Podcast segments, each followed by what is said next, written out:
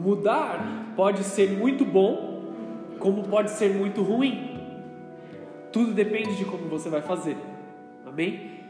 Tudo depende das atitudes que você vai tomar e das decisões que você vai, vai ter no caminho da mudança.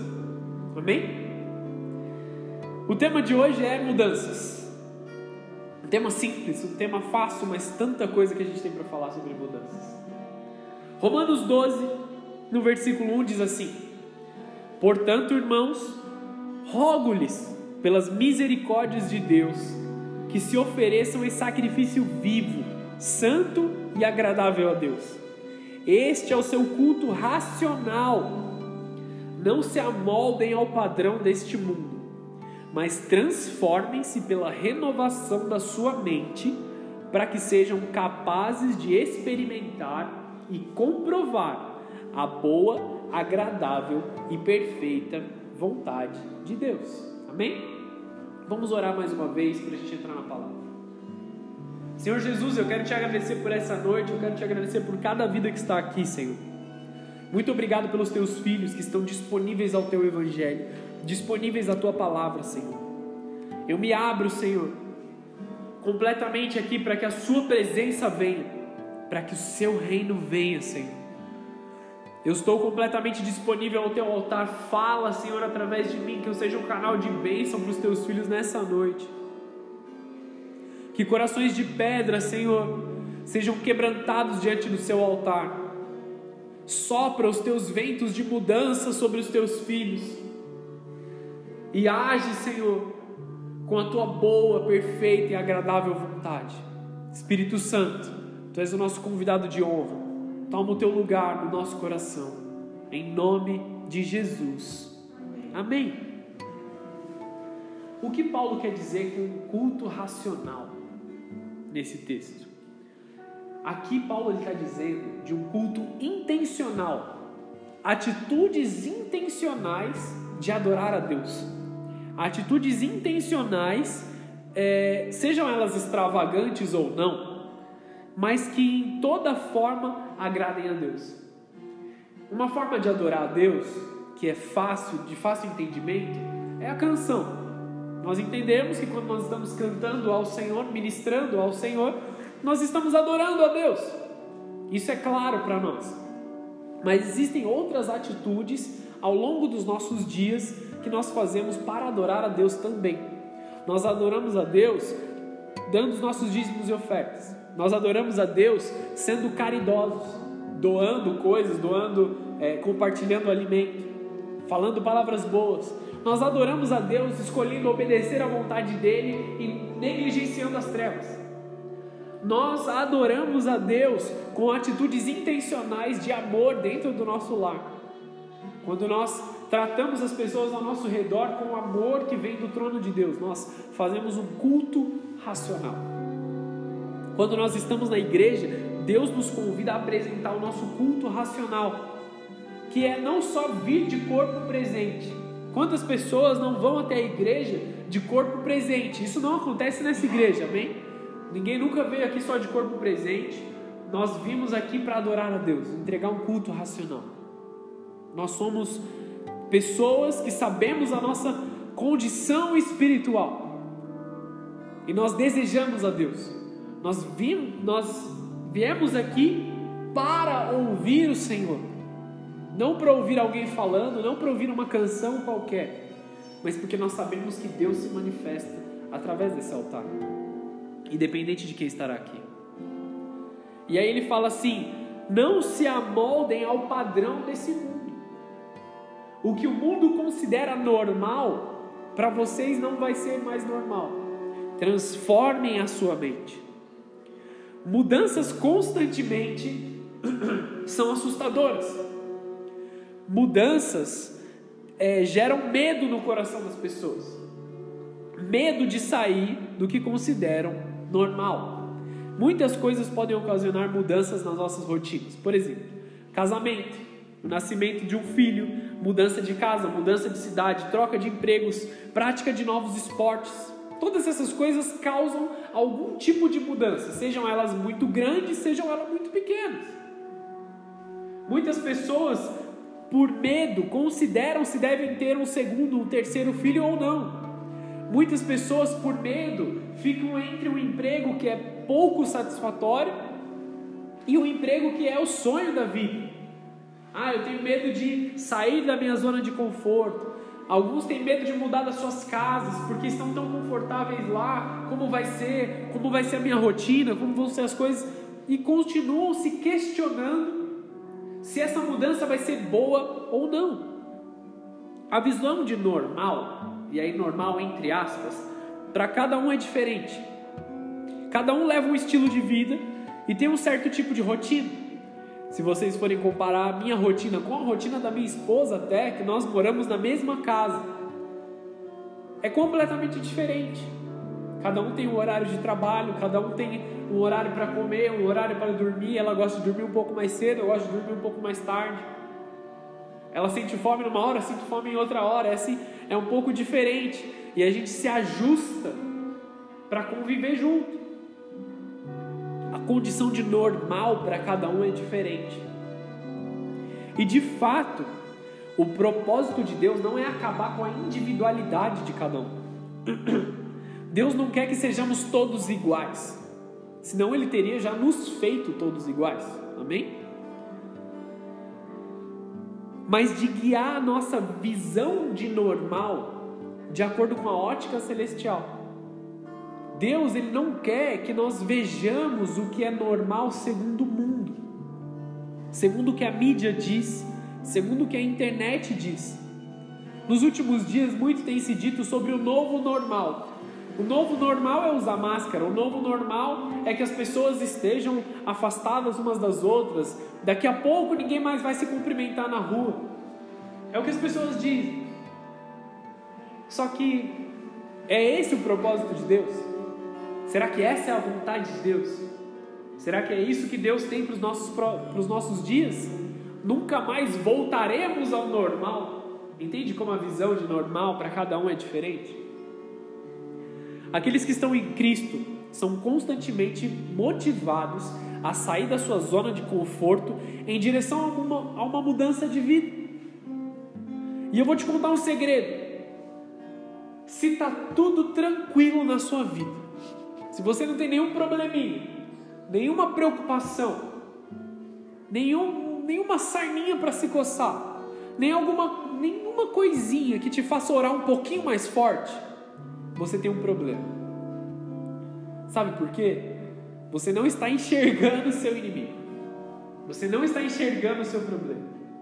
Nós que somos de Cristo constantemente temos algo para fazer de acordo com a vontade de Deus. Não estou dizendo que você tem que viver cheio de problema, que você tem que viver uma vida triste, não é isso que eu estou te falando. Mas se nada te incomoda, você não está no lugar em que Deus gostaria que você estivesse. Porque constantemente olhamos para as coisas e dizemos assim: nós precisamos mudar isso. Os cristãos no Antigo Testamento, no livro de Atos, eles eram vistos como os homens que têm transtornado o mundo. Em Atos 20, 20 não, me, não vou me lembrar o texto agora, vou, vou lembrar e depois eu conto para vocês.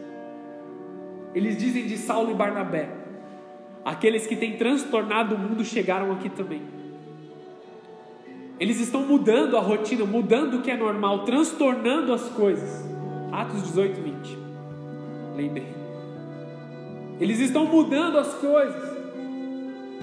Nós somos aqueles que estão mudando as coisas. Se nada ao seu redor está te incomodando, você está numa zona de conforto. E aí você precisa mudar. Você precisa arrumar alguma coisa para se coçar, arrumar uma briga para fazer. Não vai me arrumar muita briga, não, entendeu? Não vai guerrear a guerra que não é sua. Mas não fique numa zona de conforto, principalmente consigo mesmo. Ah, eu tenho vários, várias coisas que eu não consigo abandonar, vários pecados que eu não consigo deixar de lado. Não viva com isso. Viva uma constante mudança, um constante crescimento. Amém? Há uma reforma e uma mudança das suas atitudes, uma prioridade. Desculpa, desculpa, uma reforma, uma mudança das suas atitudes e prioridades. e da sua forma de pensar. Constantemente a gente vai mudar a nossa forma de pensar. Quando eu me converti, eu tinha 21 anos. E as minhas prioridades eram algumas. Ao longo do tempo, eu fui aprendendo, eu fui crescendo com Deus. Mas não só isso. Eu me casei, então as minhas prioridades mudaram. Eu tive um filho, então as minhas prioridades mudaram. Tudo vai mudar com o acordo que a nossa vida vai crescendo, conforme nós vamos construindo as coisas. Nós precisamos constantemente ter prioridades certas no lugar certo. Quando eu me converti, eu não liderava uma igreja. Hoje eu lidero uma igreja. Então eu não posso me preocupar só em ir para a igreja adorar o Senhor, mas eu constantemente tenho que me preocupar com o que levar para a igreja, como eu vou me apresentar no altar de Deus. Os meus pecados antigamente, eles eram só eles só eram contra mim. Hoje, se eu errar, não sou só eu, mas um corpo de, de, de pessoas que estão ali de uma certa forma esperando ouvir algo que eu tenho para falar. Então, se eu errar, eu estou errando com Deus, primeiramente, com a minha esposa, comigo e com todos vocês. Eu tenho preocupações e prioridades, assim como você tem preocupações e prioridades. Novamente, tudo através das lentes celestiais, tudo através das lentes de Deus. Nossa obediência a Deus é comprovada na nossa capacidade de ouvir, entender e praticar. Nós ouvimos uma mensagem, nós ouvimos uma palavra, nós lemos uma palavra, entendemos o que Deus quer, digerimos aquilo que o Senhor falou e passamos a praticar. Então é algo que entra em nós e sai de nós. Não é só o que entra ou só o que sai. É um ciclo. É uma via de mão dupla. O que Deus nos diz, Ele espera uma atitude em retorno. Amém? Por isso nós falamos tanto sobre orar, sobre jejuar, sobre ler a palavra. Não há cristianismo sem Cristo. O texto contém duas palavras que nós vamos observar. A primeira é metamorfose. Essa é uma palavra é, original grega, que é um sentido genérico, gené, genérico ah, de metamorfose, de mudança, transformação. De um ser em outro ser, como se diz da lagarta para uma borboleta. Ela ocorre uma metamorfose. Podemos aplicar a palavra quando nos referimos a mudanças súbitas de caráter, de aparência ou de, de forma de viver de uma pessoa. Pode ser alusivo tanto à transformação física quanto à transformação moral. Então nós constantemente sofremos metamorfoses na nossa moral, no nosso caráter, nas nossas atitudes. Tem algumas pessoas que, se você for pesquisar na internet as fotos deles antes de conhecerem a Jesus, tinha tudo aquelas fotos feias, aquela cara assim, sabe? Aquela cara meio bagunçada. E hoje você vê as pessoas bonitinhas, bem arrumado, entendeu? Por quê? Porque Deus fez uma transformação tão grande no caráter, tão grande na moral, que externamente as pessoas estão mais bem apresentáveis, mais satisfeitas, mais felizes, estão em paz. Porque o nosso rosto, ele, ele transparece sempre o que está dentro do nosso coração. Se você vê as pessoas sempre carrancudas pela rua, sabe, com aquela cara fechada, triste, machucada, você vai ver uma cara, uma cara feia, entende? Não tô, não tô zoando ninguém, mas você vai ver uma cara feia, porque a pessoa está preocupada, a pessoa está triste. Quando Deus entra no nosso coração, você vê pessoas com uma expressão bonita, uma expressão de harmonia, uma expressão de paz, de tranquilidade. É isso que Deus faz através de nós. Então, às vezes, realmente Deus transforma as pessoas e deixa elas mais bonitas. A outra palavra que nós vamos observar é a palavra metanoia. Metanoia também é uma transformação, mas é uma transformação na mente. É uma mudança essencial de pensamento ou de caráter. Transformação espiritual. É um arrependimento por uma falta cometida. Toda vez que nós falamos de arrependimento, nós falamos de metanoia.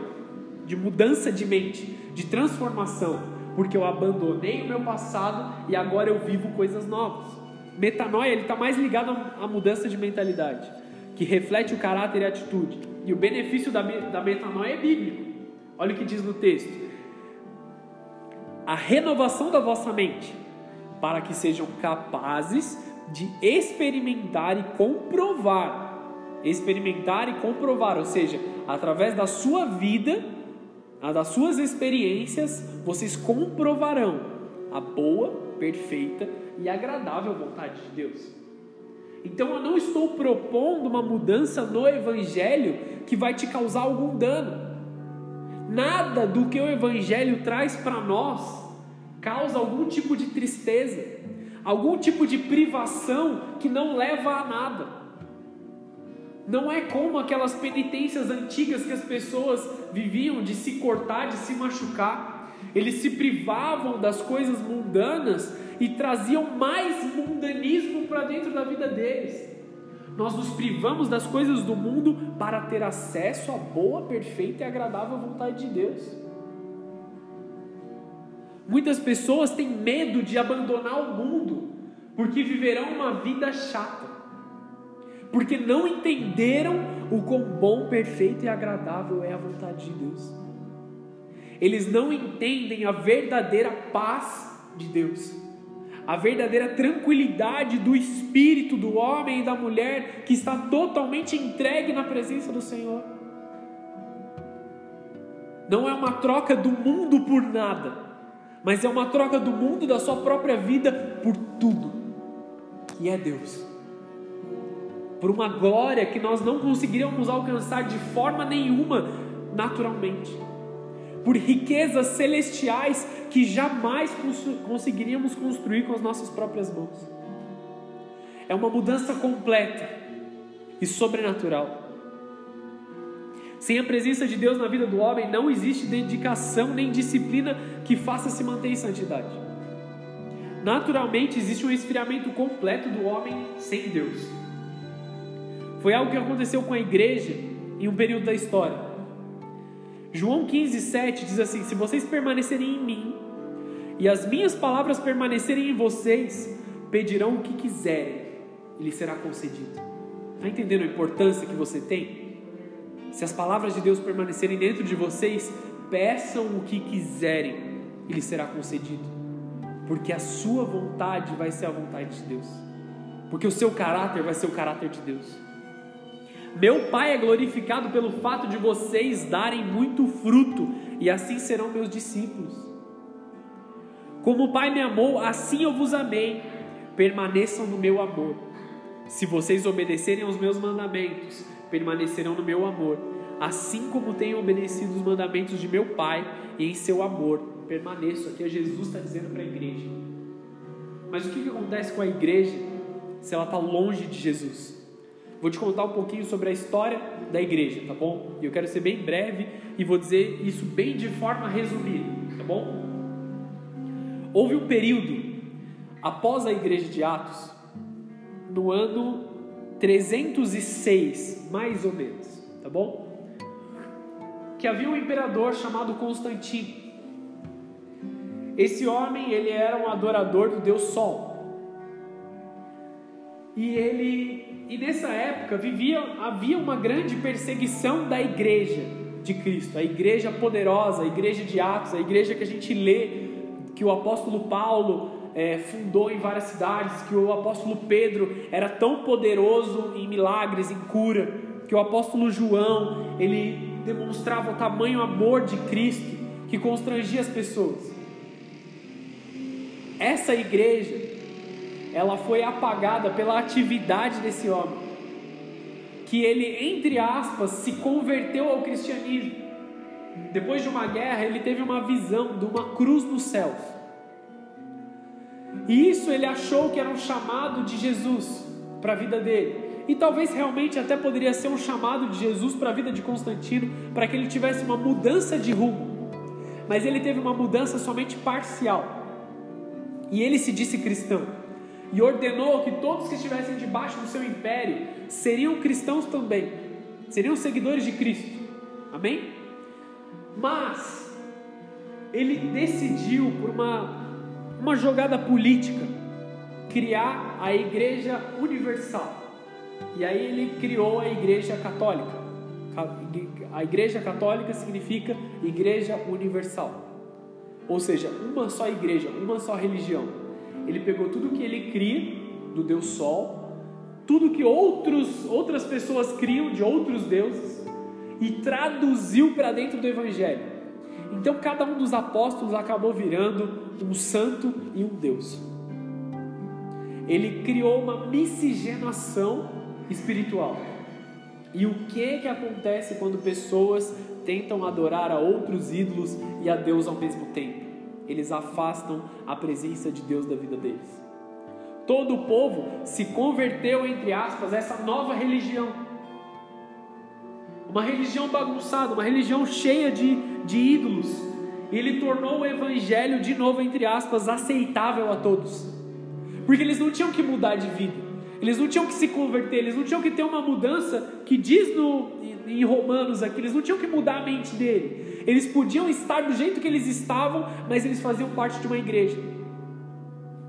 E é uma igreja também que ela não lia a Bíblia. Somente o clero da igreja tinha acesso à palavra de Deus.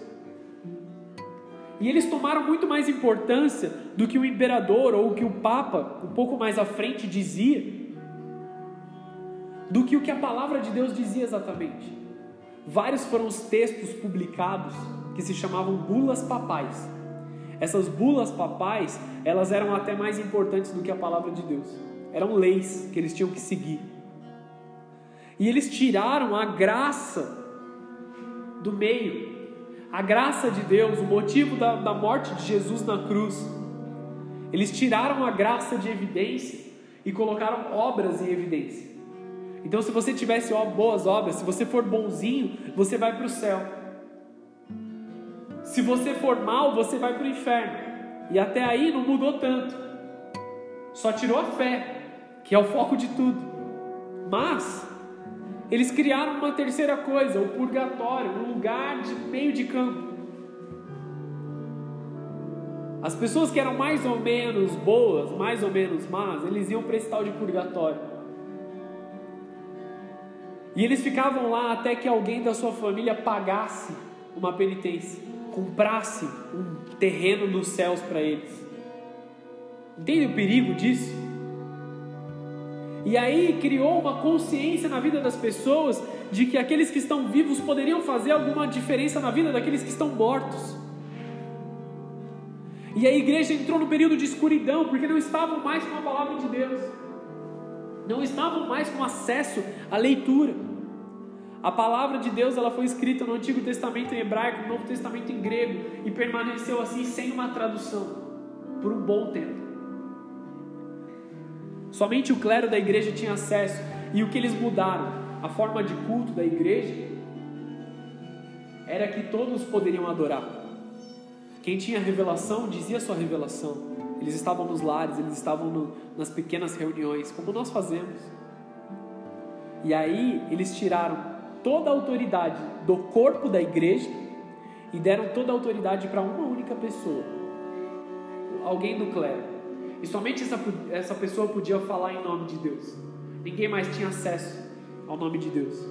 Por isso que constantemente hoje em dia nós tentamos trazer e mostrar o poder que a igreja tem por isso que com todas as minhas forças eu falo que você, que a sua oração tem poder.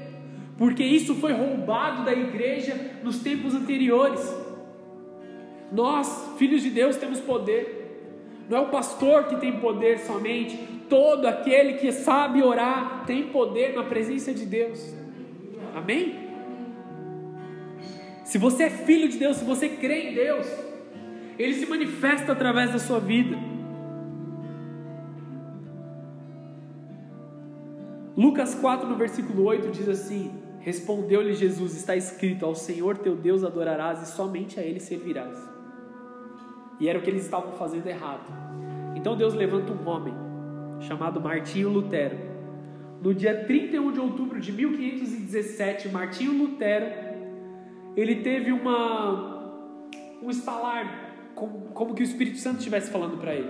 Ele era um monge dessa igreja e ele tinha a, a constância de ler a Bíblia. Ele tinha a constância de falar com Deus, de meditar na palavra de Deus. E ele disse: algo está errado. Algo está errado nesse, nesse formato de vida que a gente está vivendo. Porque a gente está tão distante da igreja apostólica. E isso aqui aconteceu do ano 300 ao ano 1500. Muito tempo. 1200 anos de diferença em uma escuridão que a igreja entrou. Muitas pessoas matavam em nome de Deus, entende? Que são os filmes que a gente vê da época medieval. Muitas pessoas sem saber ler, muitas pessoas sem conhecimento nenhum. Porque, de uma certa forma, a religiosidade e a igreja deteve o povo de chegar até Deus. Disse que poucos podiam ter acesso. E aí Lutero falou: não, não foi isso que está escrito na Bíblia. E ele começou a analisar as bulas papais e ele via que aquilo que estava escrito nas leis ali não eram de acordo com a vontade de Deus. O poder não era de um só homem, não existia um só representante de Deus na terra, mas todo aquele que, que cresce em Jesus, ele tinha acesso à vontade de Deus, ele tinha acesso ao poder de Deus. E nesse dia 31 de outubro de 1517, Deus usou ele para reformar a igreja que é o que muitos dizem que ele criou a igreja protestante. Mas ele não criou, ele só trouxe uma reforma da parte de Deus, uma mudança para voltar ao Evangelho. Ele pregou na porta da igreja é, 95 teses que eram contra aquilo que eles viviam naquela época. 95 teses que diziam que a forma de vida que eles estavam vivendo era completamente contrária à vontade de Deus. Isso era inicialmente para que somente os seus alunos, porque ele tinha alguns alunos, ele era professor de teologia, lessem e refletissem. Mas aquilo foi, aquilo teve um desfecho muito maior, porque um dos seus alunos pegou e começou a ler aquilo em praça pública. E ele tomou a frente porque ele acreditava realmente naquilo que ele tinha dito até ele criar uma briga muito grande com o Papa Leão X. Então houve a, a separação entre o que eles chamaram de igreja protestante da igreja católica. Lutero se levantou e permaneceu com as teses. E muitos entenderam que aquilo realmente era uma verdade, que é o que nós entendemos também como verdade quando acessamos a palavra de Deus. Hoje não existe mais essa discussão porque já é claro para nós. Houve uma, uma, um rompimento ali. Parte da igreja que cria realmente em Jesus foi expurgado de dentro da igreja. E aí Lutero ele cria um resumo das 95 teses que eram cinco solas ou cinco somente. Você já vai entender o que tudo isso tem a ver com mudança, tá bom? Os cinco solas eram o seguinte: o primeiro é sola fide, ou somente a fé. Diz, nas palavras de Lutero, dizendo nosso Senhor e Mestre Jesus Cristo, arrependei-vos, que é a mesma palavra metanoia em Mateus 4,17. Certamente quer que toda a vida dos seus crentes na terra seja contínuo arrependimento, e não uma dependência da igreja. Na tese 95 ele diz assim: E assim espere mais entrar no reino dos céus através de muitas tribulações do que facilitados diante de consolações infundadas. O que, que ele estava dizendo? De pagamento de indulgências. Quando as pessoas erravam, quando as pessoas cometiam pecados, eles iam até a igreja se confessar. E eles eram obrigados a pagar indulgências, a comprar uma relíquia, comprar algo sei lá, é, um pedaço da cruz de Jesus. Eles davam um pedaço de madeira para a pessoa. A gente está falando do ano de 1500, muito tempo depois de Jesus ter morrido. Eles davam um pedaço de madeira e essas pessoas levavam para sua casa, colocavam nas prateleiras e acreditavam que, eles, que por terem adquirido aquele pedaço de madeira eles iam para o céu. Isso é só uma das pequenas coisas. Eles compravam papéis, escrituras de terrenos nos céus. E eles davam dinheiro em troca de salvação. Entende o que, o que doía no coração de Lutero? E ele falava assim: não é por pagamento, não é por atitudes e coisas que nós vamos fazer, mas pela fé que nós vamos ser salvos. Não faz sentido essa forma de vida. Nós somos salvos pela fé, é o que a palavra diz. Depois ele fala que é o, o segundo sola, sola escritura, ou somente a escritura, somente a palavra de Deus. Mateus 4:4. Mas Jesus respondeu: Está escrito: Não só de pão viverá o homem, mas de toda a palavra que sai da boca de Deus. Rejeitando qualquer aditivo a essa palavra, somente a palavra, nada além disso. Nada que pareça com a palavra de Deus, mas a palavra. Indo mais adiante, solos Cristos, somente Cristo. Não existe outro Salvador, apenas Jesus. Não existe outro caminho, outra verdade. João 3,16: Porque Deus amou o mundo de tal maneira que deu o seu Filho unigênito, para que todo aquele que nele cresça não pereça, mas tenha vida eterna. Somente Jesus, nada além de Jesus. Nós temos que viver uma vida cristocêntrica. Porque eu estou falando dessa reforma? Essas são reformas que têm que acontecer nos nossos dias, na nossa vida. Seguindo adiante, lembra que eu falei sobre outras coisas que davam acesso aos céus e que eles haviam removido a graça? A quarto, o quarto sola de Lutero é sola gratia, ou somente a graça. Efésios 2:8, porque pela graça sois salvos, por meio da fé. E isso não vem de vós, é dom de Deus.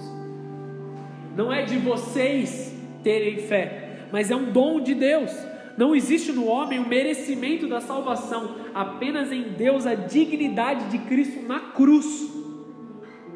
Então não é o que fazemos, o que nós nos esforçamos, é, mas é a graça. Não existe evangelho sem graça. Não existe evangelho sem a misericórdia de Deus, pela qual nós precisamos nos entregar em arrependimento, em fé. O quinto sola, sole deu glória, somente glória a Deus. Não existe espaço para sincretismo religioso. O que, que eu quero dizer com isso? Misturas de outras religiões, de outros deuses, de outras crenças. Qualquer mistura é adultério espiritual. Qualquer parcialidade é visto como falta de fé e rebeldia diante de Deus. Mateus 6:24 Ninguém pode servir a dois senhores, pois odiará um e amará o outro, ou se dedicará a um e desprezará o outro. Vocês não podem servir a Deus e ao dinheiro é uma das versões, na outra versão diz: vocês não podem servir a Deus e a Mamon, que é o Deus que representa o dinheiro. Então, dos anos 1520 até 1900, Deus está restaurando e reformando os ministérios pastorais, evangelísticos e os de mestre. Foram os primeiros ministérios que Deus trouxe de volta nessa primeira reforma. Deus trouxe de volta as pessoas que pregavam o Evangelho com vontade, as pessoas que pastoreavam realmente vidas para servirem a Jesus, não para cumprir seus próprios propósitos, mestres que ensinavam a palavra de Deus. Qual foi a chave? Qual foi uma das maiores chaves da vida de Martinho Lutero? Ele traduziu a palavra de Deus. Ele era alemão e ele traduziu a Bíblia para o alemão. E o que, que ele fez com essa Bíblia traduzida? Deu ao povo. O povo que não tinha acesso à Bíblia, ele deu acesso. Essa foi a diferença. Ele evangelizou, ele ensinou, ele ministrou.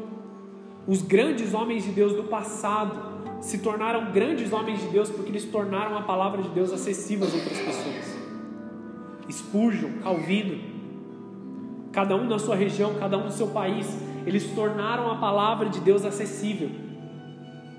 Eles precisavam de reforma. Martinho Lutero não viveu tudo o que nós vivemos hoje, com o entendimento que nós temos hoje, mas ele viveu uma primeira reforma. Ele também estava em construção, como um ser humano, não estou endeusando esse homem. Estou dizendo que ele era um ser humano, ele teve os seus erros, mas ele trouxe a palavra acessível às pessoas, entende? Assim como Spurgeon, assim como Calvino, Wesley e tantas outras pessoas. resgatando a palavra de ensino, o apacentar de almas para Deus e não mais como uma forma de poder. Assim como algo que foi resgatado na época na questão do merecimento. O reino dos céus é acessado por fé, não por obras, como eu disse, não por pagamento ou merecimento humano, mas sim por frutos dignos de arrependimento, de mudança. Deus não tem favoritos, Ele presenteia todos de forma igual. Às vezes nós pensamos que Deus é bom para com todos, menos para conosco. Quando Deus quer tratar a sua vida individualmente, Deus dá a todos de forma igual, não há injustiça nenhuma em Deus, não existe nenhum tipo, nenhuma sombra de injustiça, Ele é bom eternamente. Deus atende às necessidades de todos. Deus quer te abençoar independente de quem você é, independente do que você fez, independente do que você viveu. Ele espera o seu arrependimento, espera que você se volte aos caminhos dele. A salvação e o galardão de Deus é para aqueles que creem e que querem estar com Jesus. Muitos se consideram indignos de viver as grandes coisas de Deus, chegam até a rejeitar as bênçãos de Deus pela mentalidade religiosa caída, se sentindo indignos. Deus dá uma bênção e as pessoas pensam assim: Deus, será que eu mereço isso? Abre uma gavetinha, que nem minha esposa fala, abre uma gavetinha no seu cérebro para guardar essa informação. Se Deus está te dando, é para você. Ele é seu pai, ele te ama. Não é uma questão de merecimento. Porque se a gente for olhar o que, a gente merece, a gente não merece nada. Tem uma pregação muito famosa que é que chama Pecadores diante de um Deus irado. E quando o homem pregou essa mensagem, muitas pessoas ficaram com medo do inferno. Porque a única coisa que a gente pode motivar a Deus a fazer é nos mandar para o inferno, sabe? O amor de Deus ele é tão maravilhoso, ele é tão grandioso, que não existe como você fazer Deus te amar menos.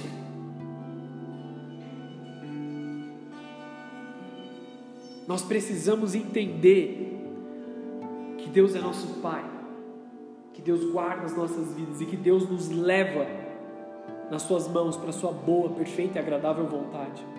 Nós precisamos mudar a nossa vida, mudar o nosso caráter, mudar o nosso entendimento para chegar nessa glória de Deus.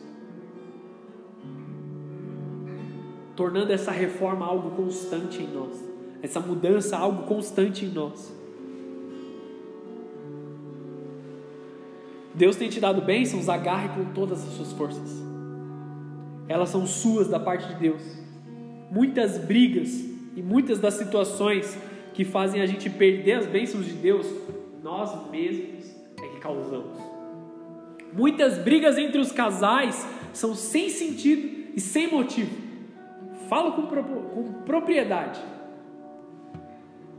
Porque nós precisamos saber aonde nós estamos pisando nas bênçãos de Deus. Nós precisamos valorizar tudo aquilo que o Senhor tem colocado nas nossas vidas, através da nossa fé. Hebreus 11:6. Ora, sem fé é impossível agradar a Deus. Na nossa vida, precisa existir uma fé. Não questionando se nós somos merecedores ou não, mas sabendo que nós temos a graça sobre as nossas vidas, que nós somos perdoados para viver e agir de forma sobrenatural, mudando a nossa consciência, mudando o nosso caráter diariamente. Mais uma vez, está aqui a real mudança que tem que acontecer em nós. Estamos em uma constante reforma, uma constante mudança nas nossas mentes. Precisamos resgatar a fé de Deus, a fé que Deus propôs à igreja, mas não nos mantendo no mundo, pois entendemos que o livro de Atos continua em nós. Outro dia nós estávamos falando na célula, o livro de Atos ele não tem final. Nós estamos escrevendo o livro de Atos ainda. Nós continuamos isso. Depois dessa primeira reforma, houve uma segunda reforma. Em 1906, em Los Angeles, o movimento pentecostal começou. Quando William Seymour pregou, dando a origem ao avivamento na Rua Azusa. Você deve conhecer isso. Não, ele não foi o único que foi avivado nesse período, mas Deus começou a restaurar a, a segunda onda de avivamento, de reforma, que restaurou os ministérios proféticos e apostólicos do ano 1900 até os dias atuais. Deus está renovando. Deus renovou primeiro o ministério profético e nos dias atuais o ministério apostólico. Na verdade, atuais, mas aí a gente está dizendo de uns 40 anos para cá, tá bom? Os elementos da igreja pentecostal que nos incluem, considerando o batismo do Espírito Santo, essencial no caminho da salvação. Os dons proféticos, o falar em línguas. Chamamos de igreja pentecostal por lembrar o que Deus fez em Atos 2, que é o descer do Espírito Santo em línguas de fogo, que capacitou a igreja com poder, nos dando visões, nos dando palavras proféticas. A partir de 1945 foram organizadas grandes missões populares. E, a, e as igrejas Assembleia de Deus, elas foram conhecidas em vários lugares principalmente no Chile, Brasil, Indonésia e África do Sul, que elas expandiram o mover pentecostal no mundo. Foram um caminho de Deus para isso. Até que a nossa igreja foi criada há 20 anos atrás. Estamos em uma constante reforma e hoje se fala de uma terceira onda de avivamento. Avivamento no poder e no amor de Deus. 2 Coríntios 5, 17. Portanto, se alguém está em Cristo, nova criatura é. As coisas antigas já passaram e eis que surgiram coisas novas. Se você foi até Jesus, todo o seu passado não importa mais. Quando você foi até a igreja, você aceitou Jesus, você se rendeu ao altar de Deus. Seu passado não importa mais. Você é uma nova pessoa. Então, não tema, mas mude, transforme-se. Toda transição é assustadora. Assim como tudo que é novo. Mas ao mesmo tempo temos que entender que tudo que é novo, que vem de Deus, é qualitativamente novo. O que, que eu quero dizer com isso? Ele é novo em todos os sentidos, mas bom, perfeito e agradável. Você teme porque você não conhece. Mas a fé se aplica em se entregar para o novo de Deus, sabendo que Ele não tem nada de ruim para nós, os pensamentos de Deus são bons para nós, sempre serão. Como você pode se adaptar melhor às transições? Os ares de toda mudança, toda transição são tensos, incertos. E é normal encontrar os filhos de Deus em algum tipo de insegurança. Diante de uma mudança, nós estaremos inseguros, porque nós não sabemos o que encontraremos do outro lado. O que eu te instruo a fazer diante do Espírito Santo, faça perguntas diferentes. Fazer as mesmas perguntas geralmente resulta nas mesmas respostas. Albert Einstein disse que loucura, a definição de loucura, é tentar resultados diferentes fazendo as mesmas coisas.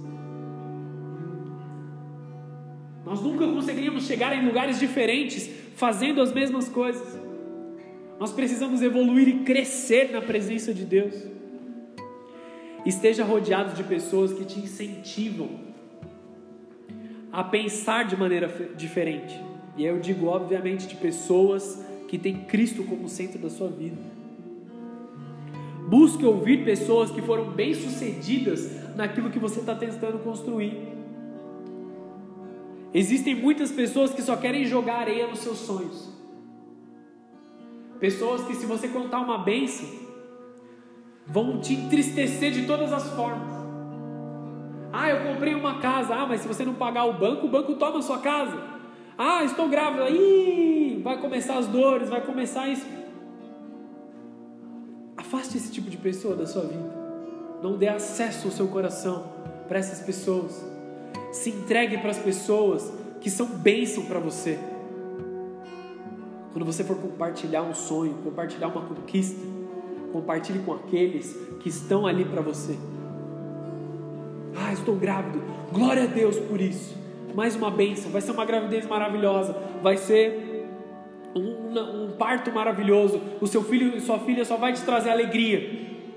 Comprei uma casa nova, glória a Deus por isso. Que você seja abençoado, que a sua família seja abençoada. Comprei um carro novo, glória a Deus. Que Deus te dê segurança, que Deus te dê sabedoria para usar isso. Se cerque de pessoas que te abençoam com palavras, pessoas que te fazem olhar para as coisas espirituais. Comecei um negócio novo, glória a Deus. Vou me casar, glória a Deus. Tem pessoas que estão começando um casamento acabaram de se casar, meses de casamento.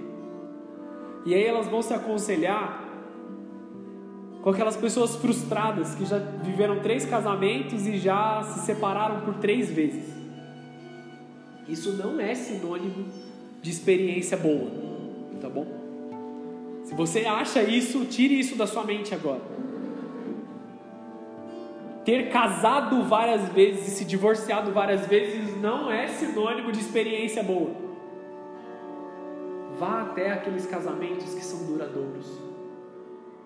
Mesmo que eles não sejam longos. Mas quando você vai na casa de um casal e você vê Jesus agindo ali, a bênção de Deus agindo ali. Casal que está firme na presença de Deus, que vai te trazer conselhos bons conselhos de arrependimento, conselhos de mudança, conselhos de respeito, conselhos de amor. Você entende o que eu quero dizer? Busque ouvir pessoas que foram bem-sucedidas naquilo que você quer construir. Imite aqueles que imitam a Cristo. Abra sua mente. Demonstre que você pode integrar novas informações e tirar conclusões delas. Abra sua mente para receber coisas novas. Abra seu coração para receber coisas novas de Deus. Não se apegue mais ao seu passado. Demonstre que você pode alternar entre os detalhes do quadro aqui e olhar fora da caixa. Olhar fora do que é comum. Olhar fora do que é normal e entender o que nas regiões celestiais está acontecendo. Seja receptivo, seja aberto à mudança, seja aberto a conselhos da parte de Deus, de homens de Deus. Nunca deixe o orgulho entrar no seu coração a ponto de você dizer que você não precisa mais mudar, que você já sabe o suficiente, que você já caminhou o suficiente. Todos podemos aprender em algum momento. Sabe por quê? Senão Deus teria nos levado daqui. Assim como Enoque Enoque caminhou tanto com Deus que Deus o arrebatou. Porque a Bíblia diz que não era mais ele, era somente Deus ali vivendo. Então ele não tinha mais nada para aprender, entende isso? Deus o levou. Se você está aqui na terra ainda, no meio de nós, você ainda tem o que aprender. E ainda mais eu te digo: se você conquistou grandes coisas, você tem muito o que ensinar. Então, o seu papel também é transmitir a glória de Deus naquilo que Deus te trouxe. Transmitir para aqueles que estão perdidos, para aqueles que estão em escuridão. Brilhe a luz que Deus te deu sobre aqueles que estão em escuridão. Não guarde para você. Seja agente de mudanças. Sugira mudanças. Melhore a maneira como as pessoas veem a vida. Seja um canal de Deus claramente dizendo, base na palavra de Deus aqui. Se eu estiver em Jesus, eu vou precisar parar de fazer algumas coisas que eu gosto. É o que muitos dizem. E o que são essas coisas? Seriam drogas, álcool, pornografia? Vou te contar uma coisa. Não é que você não pode mais, é que você nunca pôde, só que você não sabia. Isso sempre desagradou a Deus, isso sempre te fez mal, só que você não sabia, agora você sabe. Deus perdoa o nosso período de ignorância, tá? Só que se você, depois de conhecer a Deus, depois de entender o que é errado, você que vivia no relacionamento, que você tinha, por exemplo, sexo antes do casamento, e você entende que isso é errado diante de Deus, você entende que isso é errado diante da palavra do Senhor. E agora você escolheu continuar fazendo. Você não está mais no período da ignorância, mas você está em rebeldia contra Deus. Escolha mudar. Atos 17:30, no passado, Deus não levou em conta essa ignorância. Deus perdoou a sua ignorância. Mas agora ordena que todos, em todo lugar, se arrependam. Se você continua praticando as coisas, você está sujando a nova criatura que Jesus fez em você. Lembra que todo aquele que está em Cristo, nova criatura é. Existe uma grande diferença dos pecados que cometemos no nosso período de ignorância de Deus para aqueles que nós escolhemos fazer agora. Porque essa escolha é rebeldia. Escolher viver no passado é se rebelar contra Deus, porque a luz de Deus já brilhou sobre a sua escuridão. Adaptabilidade. Grava essa palavra. É a capacidade de se ajustar a condições alteradas. Pessoas com alta adaptabilidade são frequentemente descritas como flexíveis, resilientes ou como alguém que acompanha as mudanças. Nós precisamos ser adaptáveis. Obviamente, de acordo com a palavra de Deus. Moldáveis, de acordo com a palavra de Deus. Nós não podemos nos enrijecer mas usando o exemplo bíblico, temos que ser como barro na mão do oleiro. Se o barro é rígido, o oleiro não pode moldar e fazer um vaso. Nós temos que ser maleáveis, adaptáveis, flexíveis na presença de Deus. A adaptabilidade é composta por dois componentes distintos: flexibilidade e versatilidade. Flexibilidade é a sua atitude. Você está disposto a mudar? Versatilidade se resume à capacidade. Você é capaz de mudar. O texto é simples, mas o significado é profundo. Filipenses 2, versículo 5. Seja em vós o mesmo sentimento que houve em Cristo. Se você olhar em algumas Bíblias, está escrito: seja em vós o mesmo sentimento, em outras, seja em vós a mesma atitude que houve em Cristo Jesus. Que sendo, que sendo em forma de Deus, continua assim até a morte de cruz. Foi obediente até a morte de cruz. O principal aqui é a primeira parte.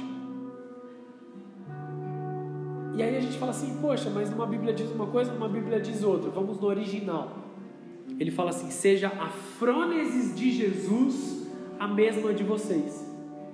A palavra original frônesis grega ela não só se refere a uma atitude, nem só a um sentimento, mas a combinação das duas coisas. Que vocês tenham o mesmo sentimento de Jesus e as mesmas atitudes de Jesus, não só o modo de pensar, de boas intenções, mas de braço cruzado. Sabe aquela história de boas intenções, o inferno está cheio? E não só de atitude, que parece boa, mas escolhe as intenções egoístas. Mas uma combinação de atitudes e sentimentos ligados à vontade de Deus. Essa é a mudança esperada por Deus nas nossas vidas. O mundo atual pode ser acelerado, com alto senso de urgência e prioridades em constante mudança. A chave do sucesso nesse ambiente é um relacionamento sensível à voz de Deus que faz de nós uma pessoa adaptável, que abraça a mudança com entusiasmo e é preparada todos os dias para enfrentar desafios inesperados. Pessoas que são adaptáveis se destacam como líderes, como influências, como pessoas responsáveis. Eles conquistam o respeito dos outros, inspiram pessoas, inspiram aqueles que estão ao redor a abraçar uma mudança nas suas vidas. Então, o que Deus faz em nós, Deus não para em nós, Deus continua nos próximos. Vou contar sobre o exemplo de Abraão mas daqui a pouco. O que eu não estou dizendo aqui, só para que você não me confunda nessa mensagem, é uma vida de improviso, uma vida de que eu estou pronto para qualquer coisa e ao mesmo tempo eu não estou pronto para nada. Você conhece alguém assim? Ah, não, a gente resolve aqui, ah, vamos resolver. Sabe, faz de qualquer jeito. A vida de improviso não é boa, é um extremo que nós devemos evitar. Nós precisamos ter uma constância no nosso caráter, uma constância nas nossas atitudes e nos preparar para as coisas. Eu não poderia vir aqui de improviso dizer qualquer palavra para vocês. Nós devemos evitar a adaptabilidade extrema, a, a inconstância extrema das nossas vidas. Nós temos que ter um formato, nós temos que ter objetivos, planos e sonhos. Algumas pessoas não têm planos, nem metas, nem objetivos, apenas acordam e dormem, comem e deixam a vida levar, sabe? Deixam o fluxo acontecer. Isso não é adaptabilidade nem resiliência, na verdade é preguiça. Nós precisamos nos dedicar às coisas, às causas, à vontade de Deus. Vamos para o fim dessa mensagem, amém? O nosso comprometimento com Deus nos dá acesso ao bom, perfeito e agradável a boa, perfeita e agradável vontade dele. Amém? Deus não te direciona para nenhuma mudança na sua vida na qual ele não tenha total intenção de te abençoar. Vamos olhar a vida de Abraão. Gênesis 12, versículo 1. Muito provavelmente você conhece esse texto. Ora, o Senhor disse a Abraão: Sai da tua terra, sai da tua parentela, da casa do teu pai para a terra que eu te mostrarei. Eu farei de ti uma grande nação, abençoar-te-ei, engrandecerei o teu nome, e tu seja uma bênção. Abençoarei aos que te abençoarem, e amaldiçoarei aqueles que te amaldiçoarem. Em ti serão benditas todas as famílias da terra. O pedido que Deus fez para Abraão foi de alto custo, assustador e até talvez impossível para alguns de nós. Abandone a sua cultura, abandone tudo o que é normal para você, abandone todo o seu conforto, abandone o conforto da casa do seu pai, abandone os ensinos da sua família. E vá para um lugar que você não conhece, que eu ainda vou te dizer só sai que eu já te falo. Foi isso que Deus disse para ele. Entende o peso do pedido que Deus fez para Abraão?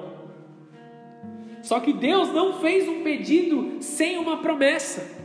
Deus não pediu para que ele fizesse nada sem a maior o poder da promessa. E se Deus prometeu, ele não é homem para que minta, nem filho do homem para que se arrependa. Deus te pede todas essas coisas que Ele te pede para fazer de você um pai ou uma mãe de multidões, para que na sua vida você seja uma influência para milhares de pessoas. Deus te pede isso para te abençoar. Deus te pede isso para engrandecer o seu nome. Deus te pede isso para te santificar, para que você seja canal de bênção. Ventos de mudança estão vindo da parte de Deus sobre a sua vida planos de bem e não de mal. Não tenha medo das mudanças. A mesma palavra que Deus deu para Abraão, Deus te diz nessa noite: Abençoarei os que te abençoarem, amaldiçoarei os que te amaldiçoarem. Em ti serão benditas todas as famílias da terra. Você pode fechar os seus olhos e abaixar sua cabeça?